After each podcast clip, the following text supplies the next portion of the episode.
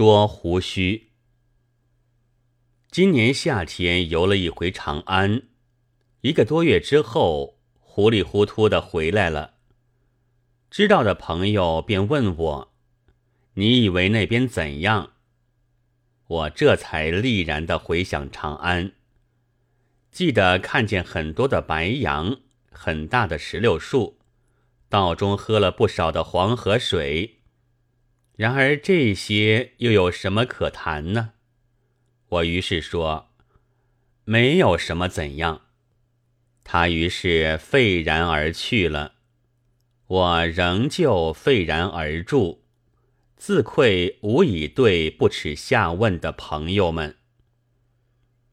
今天喝茶以后，便看书，书上沾了一点水，我知道上唇的胡须又长起来了。假如翻一翻《康熙字典》，上唇的、下唇的、颊旁的、下巴上的各种胡须。大约都有特别的名号释法的吧。然而我没有这样闲情别致。总之是这胡子又长起来了，我又要照例的剪短它，先免得沾汤带水。于是寻出镜子、剪刀，动手就剪。其目的是在使它和上唇的上缘平齐。成一个隶书的“一”字，我一面剪，一面却忽而记起长安，记起我的青年时代，发出连绵不断的感慨来。长安的事已经不很记得清楚了，大约确乎是游历孔庙的时候，其中有一间房子，挂着许多印画，有李二曲像。有历代帝王像，其中有一张是宋太祖或是什么宗，我也记不清楚了。总之是穿一件长袍，而胡子向上翘起的。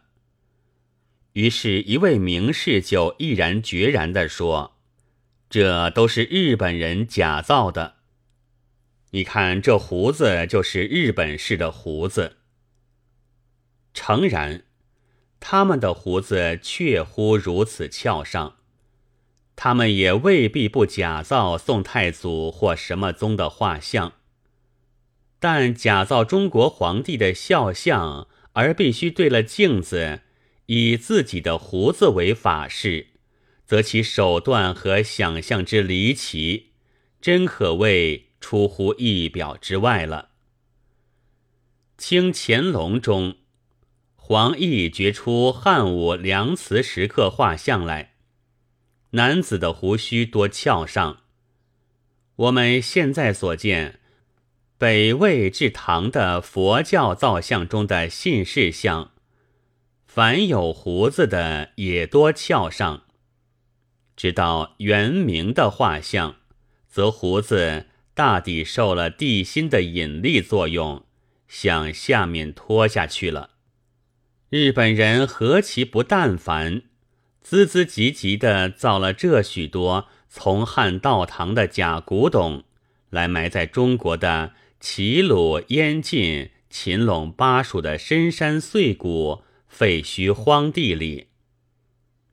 我以为脱下的胡子倒是蒙古式，是蒙古人带来的，然而我们的聪明的名士却当作国粹了。留学日本的学生，因为恨日本，便神往于大元，说道：“那时倘非天性，这岛国早被我们灭掉了。责任脱下的胡子为国粹，亦无不可。然而，又何以是皇帝的子孙？又何以说台湾人在福建打中国人？”是奴隶根性。我当时就想争辩，但我即刻又不想争辩了。留学德国的爱国者 X 君，因为我忘记了他的名字，姑且以 X 代之。不是说我的毁谤中国是因为娶了日本女人，所以替他们宣传本国的坏处吗？我先前不过单举几样中国的缺点，尚且要戴磊贱内改了国籍，何况现在是有关日本的问题。好在，即使宋太宗或什么宗的胡子蒙些不白之冤。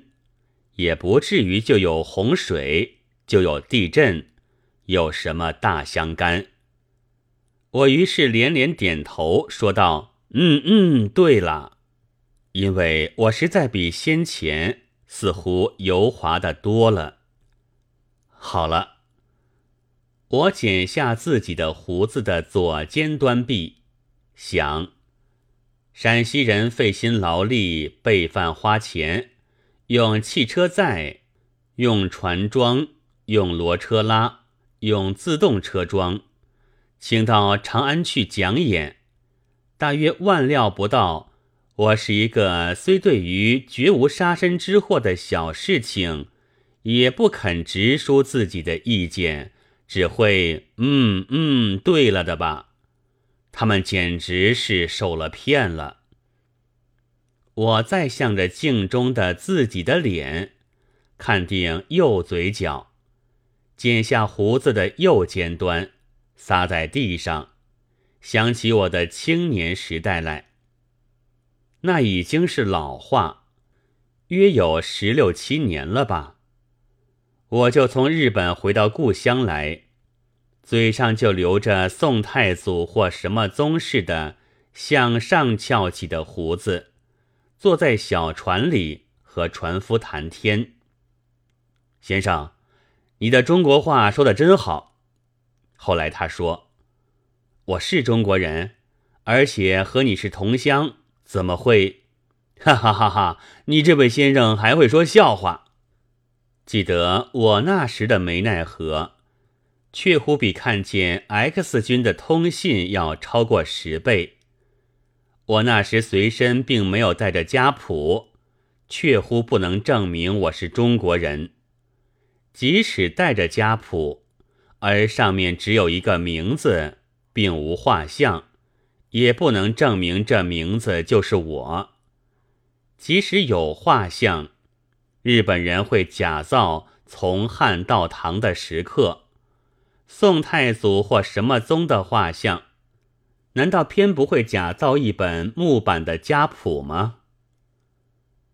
凡对于以真话为笑话的，以笑话为真话的，以笑话为笑话的，只有一个方法，就是不说话。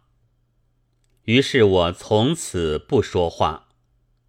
然而，倘使在现在，我大约还要说。嗯嗯，今天天气多么好啊！那边的村子叫什么名字？因为我实在比先前似乎油滑的多了。好了，现在我想，船夫的改变我的国籍，大概和 X 军的高见不同，其原因只在于胡子吧？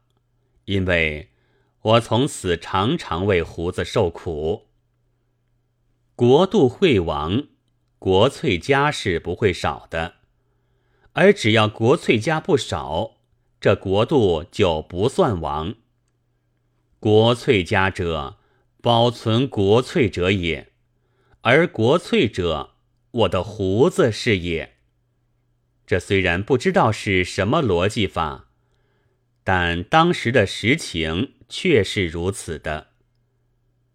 你怎么学日本人的样子？身体既矮小，胡子又这样。一位国粹家兼爱国者发过一篇重论弘毅之后，就达到这一个结论。可惜我那时还是一个不识世故的少年，所以就愤愤地争辩：第一，我的身体是本来只有这样高。并非故意设法用什么洋鬼子的机器压缩，使它变成矮小，稀土冒充。第二，我的胡子诚然和许多日本人的相同，然而我虽然没有研究过他们的胡须样式变迁史，但曾经见过几幅古人的画像，都不向上，只是向外向下，和我们的国粹差不多。维新以后可是翘起来了，那大约是学了德国式。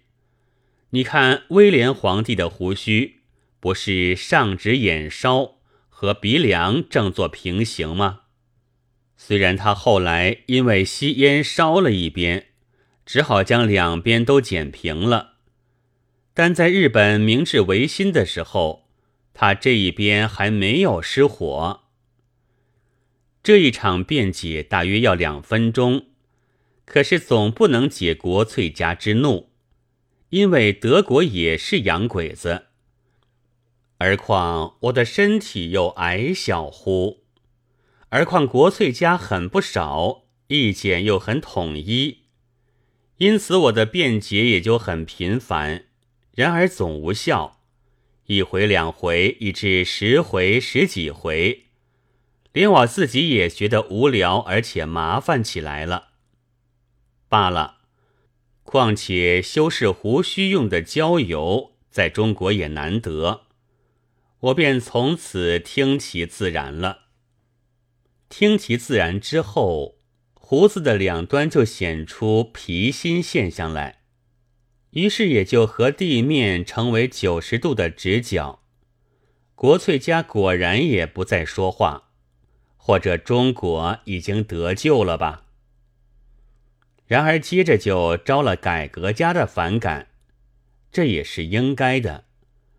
我于是又分书，一回两回，以至许多回，连我自己也觉得无聊而且麻烦起来了。大约在四五年或七八年前吧，我独坐在会馆里。窃悲我的胡须的不幸的境遇，研究他所以得棒的原因，忽而恍然大悟，知道那祸根全在两边的尖端上。于是取出镜子、剪刀，即刻剪成一平，使它既不上翘，也难脱下，如一个隶书的“一”字。啊，你的胡子这样了。当初也曾有人这样问。嗯嗯，我的胡子这样了。我可是没有画。我不知道是否因为寻不着两个尖端，所以失了立论的根据，还是我的胡子这样之后就不负中国存亡的责任了。总之。我从此太平无事的一直到现在，所麻烦者，必须时常减减而已。一九二四年十月三十日。